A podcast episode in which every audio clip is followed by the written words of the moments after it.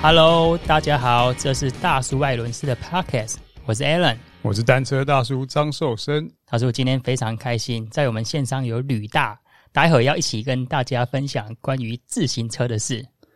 哇，有他来就是可以聊很多了。好，吕大跟我们的听众 say 一声 Hello。各位听众大家好，我是那个碟刹论坛的吕大。大叔那现在终于微解封了。可以外企了，那包括外面的运动场馆啊、游泳池都已经开放了。其实我还蛮期待可以到外面好好的运动一番，因为从五月份到八月份，这个我们已经在室内运动好一段时间了。那包括我是呃过去接近一年时间都是。WFH 在家工作啊，嗯，其实我们就会比较期待说，虽然我可以长时间的在家，可是你会发现你的视力只有局限在这个小小的电脑荧幕跟在家的这个居家范围啊，你会发现你这个视力的视野好像僵化了。那你出去出门的时候，会发现哇，外面的空气呀，啊，还有整个环境。跟家里面的差异是很大，这个也是让我们知道说，出去出门骑车跟室内骑乘那个感觉是完全不一样的。这即便说我近期有入手那个训练台达人这个前轮固定架，骑起来非常稳，那感觉练体能啊，或是提升瓦数也会有很大的帮助。但事实上，我最后面我觉得外骑。它跟室内骑乘还是有很大的差异性。当然了，这个外骑才是王道啊。室内训练其实都是我们还是认为是辅助训练嘛。嗯、特别是你讲了一个很重点，一直闷在家里，这视野都不开阔。因为我们运动希望达到的目的，也是一个减压的效果。因为我虽然身体有动到，可是我心里没有减压，所以也就很多的车友他们就是很喜欢外骑。嗯，即便之前要戴口罩，也是想偶尔会要闷不住，还是要出去动一动。对，所以我觉得这个都是可以理解的。那我们都知道说，现在跑车的制动系统主要都是碟刹了。那跑车呢，其实在骑乘的时候。很有可能就包括说，我过去的车子车辆啊，有好几辆都有发生蹭碟。那过去三个月呢，因为大部分都在室内骑乘嘛，室内骑乘就不用担心这个蹭碟的情况啊。那现在接下来呢，已经都为解封了。那蹭碟这个问题要怎么解决呢？还是几乎是无解？我们就来采访一下吕大。问他关于碟刹蹭碟这种，很像你在爬坡的时候，咯悠秋懂这种感觉，就是有点不太那么顺畅啦。而且像这些职业选手也是担心跟抱怨，也都听到一些声音啊。其实像、嗯、像普卡恰爬坡，他也选择还是 C 甲嘛。然后这个最出名的抱怨就是 Froome 舰长，嗯，对啊，他对于碟刹的忧虑，还是一直觉得这个在吃他的瓦数啊。对。好，那吕大，你觉得正蝶这个是有解还是无解呢？嗯，其实呢，我开始骑碟刹公路车前面的第一年，我几乎所有的抱怨跟舰长是一模一样的。那个时候，我几乎每一次骑，每一次就要蹭碟。嗯，然后呢，我们又不是舰长那种，你知道吗？那种出力，你知道吗？所以你每次一听到那个，你或许速度没有差很多啦，可是你每次耳朵听到那个差。他他，你就会觉得说哇，我已经这么没有力了，然后我还被你吃掉了，你知道吗？那种心理的那种打击，其实比这个真正的速度上面的影响还要大很多很多。嗯哼。但是，所以我又一直在一直想说，那个时候我想说，那个时候可能三年前、四年前吧，那个时候我想大很多在台北附近骑车的人，应该可以常常看到一个人蹲在路旁边，在那边调整这个。啊。因为你实在是太不。你实在是受不了了，你就是你就是想说怎么会怎么会怎么会蹭成这个样子，所以你就下来你就下来调调整卡钳啊，哦干什么？你就想说就是怎么可能会有声音呢、啊？对不对？车子一样啊，我也没有怎么样啊，对不对？怎么可能会有声音出来？所以你就想说啊，那是不是卡钳歪掉啦，还是什么松掉啦？所以你就你就下来，所以我几乎可以说我每次每每出去一趟我就要调一次，然后就常常蹲在路旁边就这样子在那边当。当白子一样，嗯，嗯，那这是一个我非常非常痛恨的问题，那也是我从一开始骑这个车子以来，我就一直想要解决的问题。我打岔一下，你你以前也骑很多登山车，嗯、那登山车不会，因为什么你知道吗？嗯、因为登山车的间隙比那个跑车宽一倍，哦，所以它的，所以它的它的碟盘虽然也会偏白，可是问题是它的偏白呢，它偏偏不到，你知道吗？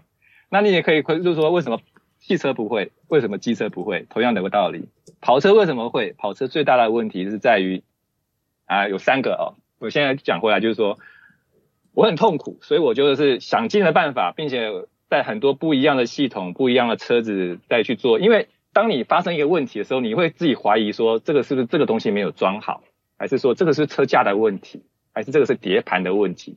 你有好多个变数嘛，所以你也没办法确定，就是说到底是哪一个变数发生的问题。但是总归一句话，蹭碟就是很讨厌、很烦。嗯，那我可能就比较幸运，或者我比较有机会去尝试不一样的系统。然后去换碟盘，去换换卡钳，去换系统，去换车子，然后从中间呢可以去交叉，你就知道说，哦，原来是这样子，原来这个问题是在这个地方，那个问题是在那个地方，所以究竟问题，你找出问题以后，你找出原因以后，问题就会消失了。所以到今天这个时候，说真的，我现在没有一台车子是蹭碟的哦，一台都没有。所以蹭碟基本上它并不是一个碟刹车天生要有的问题，基本上它是一个它是一个综合性的问题，但是它并不是天天生要有问题。只要你知道它的原因，你知道它的它的它的发生的它发它从哪里发生的，基本上你都是可以解决它的。嗯，哦，那这里面来讲的话，我觉得其实主要的原因其实第一个要要排除一定是车架啦。对。其实有一些以前有一些车架的确就是说它可能是轻量化过头，或者是说它的碳纤的这个弹性系数拉的比较大。嗯，那这种车架有时候就是你在抽车的时候，你就是不得不蹭碟，这个就是没有办法，就是它就是就是就是会这样子。可是其实我后面这这两三这两年所碰到的车子，基本上这个问题基本上已经没有了。嗯，哦，我觉得其实。这个问题理论上来讲，其实新一代的车子基本上应该不会有这方面的问题，因为厂商，我相信厂商他们也会注意到这方面刚性的问题，而而而在设计跟制造上面去加以解决。所以你要买到会衬底的车架，除非除非是买到那种很久以前，然后比较软的，然后比较太轻的车架才有可能发生，否则现在的车子，我觉得要碰到蹭碟的车架也不是那么容易了。好，嗯，但是。蹭碟最重要主要的原因是什么？其实我们刚刚提到，就是说跑车它的油压碟刹系统，它的间隙的设定实在太窄了，太细了，就那么一点点。嗯，那糟糕的是，你如果一点点就算了。现在问题就是说，还碰到两个问题。一个问题呢是碟盘的问题。碟盘其实呢，它在它其实我你知道吗？我买过很多碟盘，因为我为了要解决特别的问题，我买过不管是原厂的、副厂的什么的、旧的、新的都买过。我即使是买原厂的，全新的哦，嗯，你拿过来看，你仔细的看，它它还不不见得是整个平面，你知道吗？哦，嗯，所以所以事实上事实上厂商他有提供这种碟盘校正工具啦，他们其实是有提供的，嗯、那只是说店家有没有这方面的工具，他们他他们会不会帮你去解决，这个我就不晓得了，但是。我很肯定的，因为这是我本身的经验，就是说你买到碟盘的时候，不要很高兴，说新的碟盘一定是是完整的，是平整的，不见得、嗯、哦。毕竟我买的还是最高级的。对，这还真特别。所以说你拿到盘，嗯、拿到盘子以后，麻烦你先看一下，就那个盘子到底是不是正的。如果它不是正的，它当然会碰会蹭碟啊，会一定会碰到啊。所以你要第一件事情，你就是要先把盘子先搞清楚，盘子是不是正的。嗯，盘子正了以后，我们再来说会不会蹭碟嘛，对不对？对好，第二个。间隙已经够小了，然后呢，可是盘子这个问题是，有些盘子哦，尤其是那种因为为了要轻量化，甚至为了要散热而导呃用了好几层的结构，嗯，这种盘子通常呢，在受热以后呢，它的盘子会稍微有点稍微轻轻的变形，嗯。那我们上我们前几集有讲过，就是说为什么一六零的盘子会比一四零更容易蹭碟？因为一六零的稍微变形，同样的变形的一点点的角度，一四零可能会碰不到，可是一六零就一定碰得到。嗯，所以盘子受热而变形其实是会发生的。那尤其是在所谓的三明治结构上面，它特别明显。那反而是那种比较单纯的那种单一结构的的的盘子。它反而比较不容易因为热而受变形。因为它为什么会变形？是因为它里面有不一样的材质，而那个材质你知道吗？它热胀冷缩的系数是不一样，所以它会让稍微有点变形。那如果是单一材质的话，因为它热胀冷缩的系数是一样的，所以它也比较不容易变形。嗯，那这个你可以稍微观察一下。哦，嗯，那再来其实是什么？间谍正所谓蹭碟就是什么？蹭碟就是说来令片在不应该的时候磨到碟盘，这个叫蹭碟。哦，那除了碟盘因为变形去磨到来令片以外，还有一个问题就是说来令片被压出来了，因为我们来令片其实并不是永远固定在同一个位置的，除了我们在在在做动的时候油压会把它压出来以外。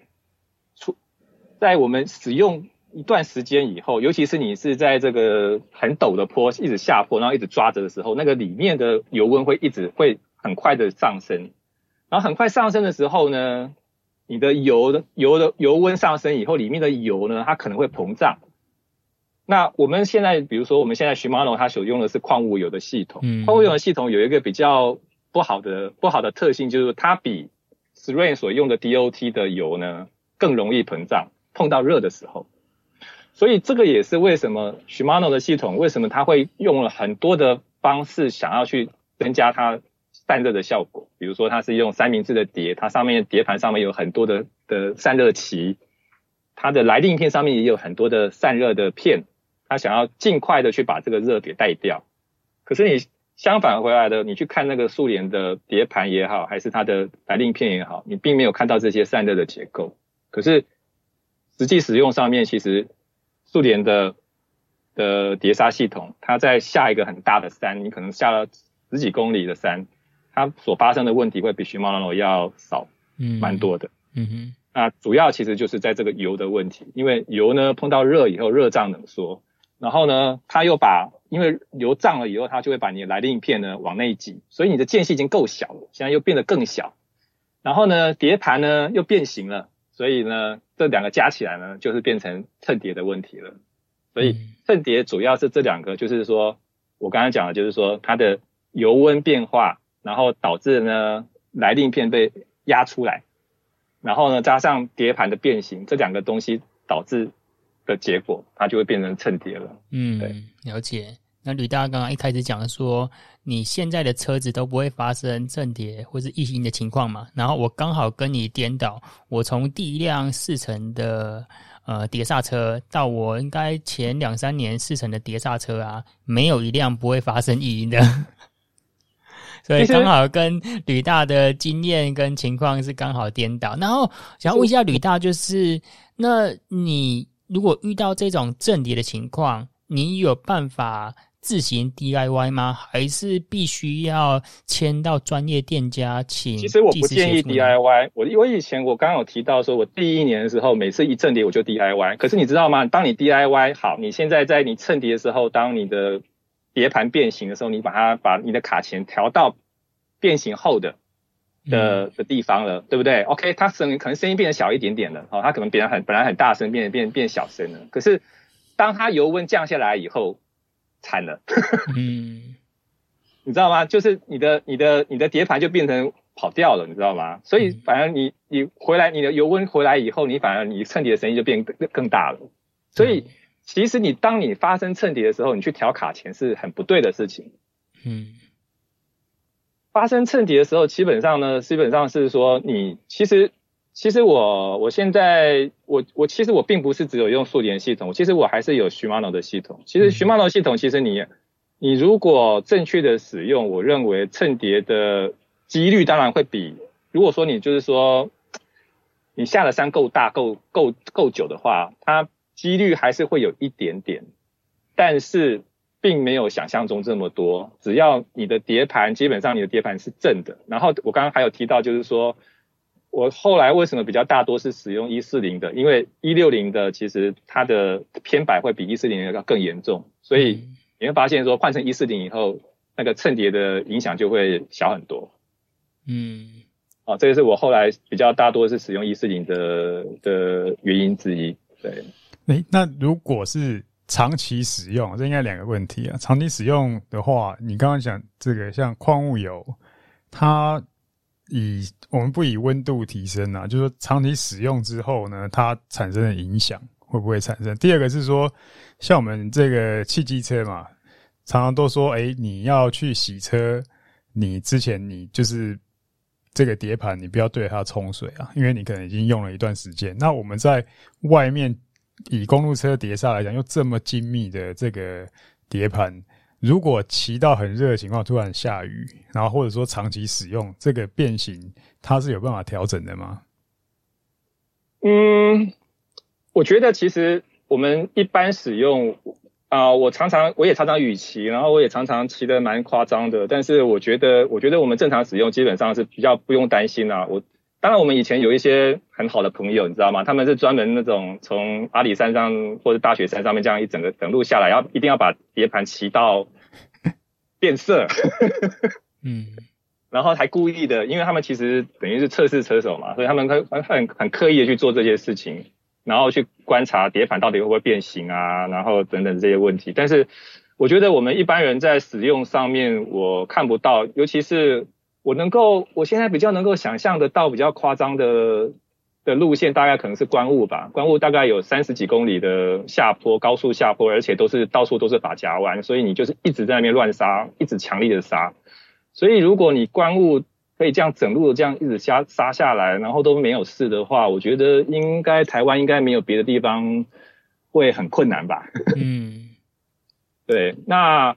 秤碟这个东西，我觉得其实跟店家的经验跟技术很有关系。其实我觉得店家也是一边做一边学，一边做一边学。那一开始的时候变数非常的多，那大家也是头痛医头啊，脚痛医脚啊，但是。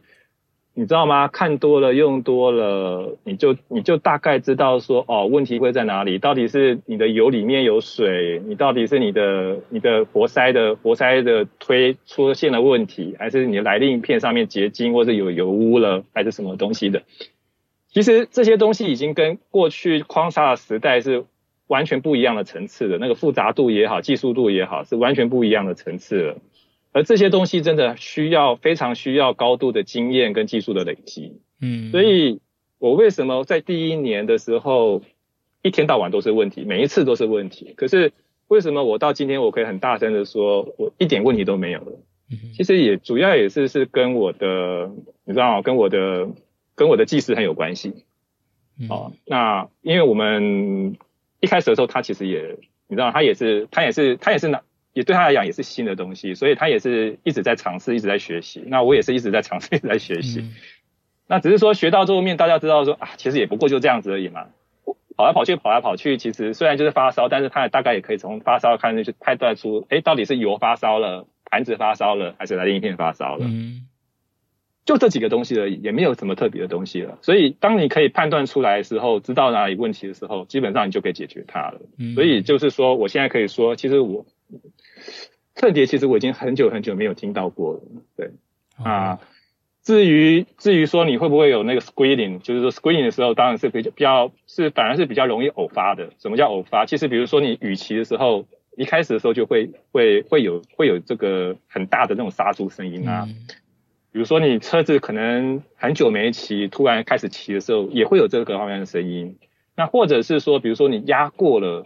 你知道吗？你压过了，比如说地上的一些污水还是什么东西的，也会有这样子的声音。可是基本上这种声音其实是它不会一直存在的，除非很严重了哈，除非你压过什么机油滩啊什么东西的，否则大多的这种这种污染、这种轻微污染的情况，它会产生杀猪声没有错。可是基本上也很快的，因为我们碟刹会会把它磨掉，所以基本上你大概在骑一个一段距离以后，它自己就会消失了。嗯。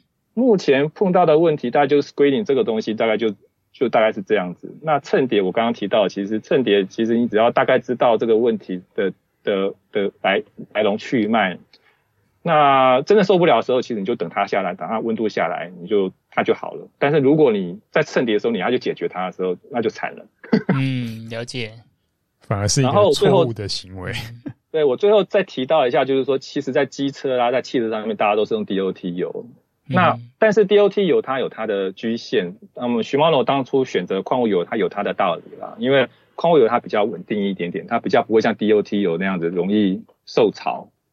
它只要它容易吸水，然后一吸水以后呢，其实它的那个它的性能就会很快的下降，而且会出现一些阿萨阿萨布鲁的问题。哦，所以 DOT 油它反而其实比较，反而是要跟外界要保持比较大的的隔绝，然后然后比较需要注意到说它到底有没有受潮，有没有进水的问，它比较有裂花的问题。那矿物油它相对的，它相相对上是比较稳定，它不过它不会，它不太会吸水，然后它是一个比较不会裂化的油。但是相对上来讲，我刚刚提到就是说，它对热胀冷缩是比较敏感的。那 Shimano 也花了很多的设计跟精神去解决散热的问题，只是说这个热胀冷缩的问题基本上是天生的，它是没有办法解，它是没有办法避免或是或是消除的，所以。所以可能就是要在要在这个要在使用上面要要要要稍微注意一下，然后尤其是碟盘啊，我觉得碟盘就是说，与其与其计较散热，不如计较它的正源啊。嗯，它的平整性其实非常非常的重要。嗯，了解。好，那我们回到这一集的主题啊，就是正碟是有解还是无解？听吕大的分享就是有解，有解就是你要找专业的技师啊，无解呢就是吕大第一年所走过的经验之谈，就是自行的 DIY 这个。自行 DIY 就会发生顾此失彼，你一时间可能以为是碟刹，可能以为是卡钳，可能以为是碟盘问题，结果调了 A 啊，结果 B 又失真，调了 B 换成 C 失真，这样子的情况。对对对对对对，基本上就是这样。嗯，关于正碟有解还是无解，我们这个主题就聊到这边。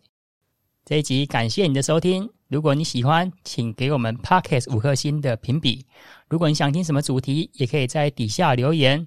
这集就到这边，我们下次见，拜拜，拜拜。拜拜。